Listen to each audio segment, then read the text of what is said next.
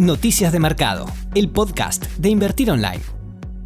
Hola, ¿qué tal? En este episodio vamos a repasar las noticias que marcaron al mercado local e internacional en esta semana. El presidente de la Reserva Federal, Jerome Powell, anunció durante la apertura de la cumbre de Jackson Hole que a partir de ahora la entidad pondrá más énfasis en el fomento del empleo y permitirá que la inflación supere el objetivo del 2%, lo que a su vez abre la puerta a mantener los tipos de interés más bajos durante más tiempo.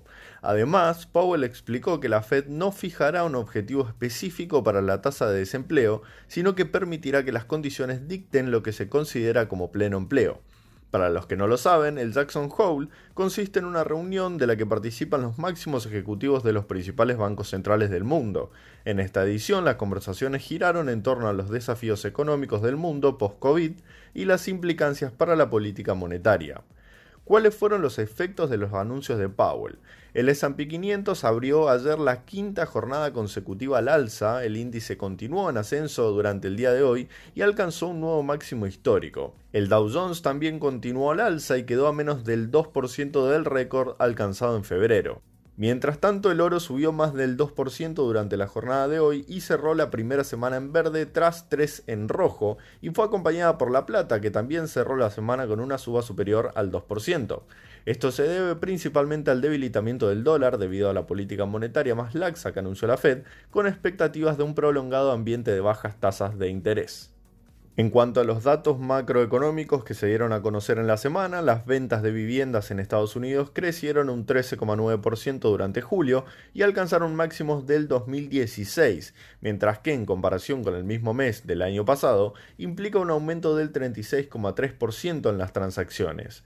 Por otro lado, el índice de confianza del consumidor del país cayó a mínimos en 6 años, a 84,8 puntos desde el nivel revisado del mes anterior de 91,7 y superó al peor nivel registrado durante la pandemia en abril de 85,7 puntos. Acorde al informe, los consumidores están más pesimistas respecto de las condiciones laborales y comerciales, lo que indica que los estadounidenses se están desanimando a causa de un desempleo persistentemente alto. En cuanto a las tensiones entre China y Estados Unidos, los principales negociadores de estos países hablaron por teléfono esta semana sobre el compromiso de los países en el éxito de la fase 1 del acuerdo comercial que firmaron a principios de año y en el que Beijing se comprometió a comprar 200 mil millones de dólares adicionales en bienes y servicios estadounidenses. El ministro de Comercio de China destacó que fue un diálogo constructivo sobre el reforzamiento de la coordinación de las políticas macroeconómicas de los dos países. Debido al split de 4 a 1 de Apple, el índice industrial Dow Jones decidió realizar cambios para reducir su ponderación en el sector de tecnología de la información. ExxonMobil, el miembro continuo más antiguo del índice al haberse incorporado en 1928 como Standard Oil, será reemplazado por la firma de software empresarial Salesforce.com. También abandonará el Dow Jones la farmacéutica Pfizer, reemplazada por la biotecnológica Amgen, así como el contratista aeronáutico Raytheon, que será sustituido por las acciones del grupo industrial Honeywell. Todos estos cambios se efectuarán el 31 de agosto. Se trata de la mayor remodelación del Dow Jones de industriales desde el año 2013, cuando reemplazaron a empresas como Alcoa, Bank of America y HP, que fueron reemplazadas entonces con las acciones de Goldman Sachs, Nike y Visa. En cuanto al plano corporativo, Netflix fue una de las empresas que sorprendió al mercado tras tener un pico a mediados de semana por encima de los 547 dólares. Esto se debió a un analista que publicó un informe en el que demuestra que gran parte de los nuevos suscriptores que se sumaron a la plataforma durante la pandemia planean continuar con el servicio en el futuro. Como complemento, este estudio demostró que los usuarios están dispuestos a pagar otros servicios similares como Amazon Prime y Disney Plus. Otra de las empresas que sorprendió fue Walmart, que anunció que se asoció con Microsoft en las negociaciones para comprar la plataforma china de videos TikTok. La aplicación está en el centro de las disputas entre China y Estados Unidos, después de que Donald Trump firmara una orden ejecutiva el 6 de agosto en el que anunció que TikTok será prohibida en el país norteamericano en el plazo de 45 días al considerarla una amenaza a la seguridad nacional. Esto llevó a Walmart a subir más de un 5% en dos días. Lo de Coca-Cola también fue interesante, que anunció que llevará a cabo una reorganización de su actividad con el fin de impulsar el crecimiento futuro. Los cambios estructurales de la empresa darán como resultado la reasignación de algunas personas y recursos, incluyendo una primera etapa de 4.000 reducciones voluntarias a empleados en varios países, como Estados Unidos y Canadá. Según indicó la empresa, espera asumir un coste de entre 350 y 550 millones de dólares. Y lo último para que tengan en cuenta, el lunes van a ver reflejado en los precios de las acciones y de los CDRs de Apple y Tesla el stock split que anunciaron hace algunas semanas. Apple realizó un split de 4 a 1, por lo que por cada acción en cartera de la empresa recibirán 3 adicionales. Tesla hizo lo mismo, pero en 5 a 1. Para los que no tienen acciones ni CDRs en cartera, se van a encontrar con que los precios están mucho más accesibles en el panel de cotizaciones. A contramano de las subas registradas en los mercados internacionales, la bolsa argentina marcó una nueva semana bajista, aunque en el día de hoy por fin vimos el tan esperado rebote luego de cinco ruedas consecutivas en negativo. El índice S&P Merval recuperó casi un 5% en la jornada del día de hoy, aunque no alcanzó para contrarrestar la caída semanal que fue mayor al 2% con respecto al cierre del viernes pasado.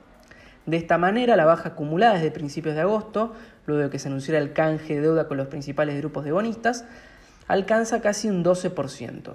Los inversores van a estar muy atentos a, los próximos días cuando se anuncien los resultados del canje de deuda emitido bajo ley extranjera tras el cierre del mismo en el día de hoy. Cablevisión y Telecom fueron las acciones del panel líder que más cayeron en la última semana, registrando pérdidas del 15.23 y 13.78%, luego de que se decretara que las telecomunicaciones se convierten en un servicio público, lo cual no fue bien recibido por los inversores.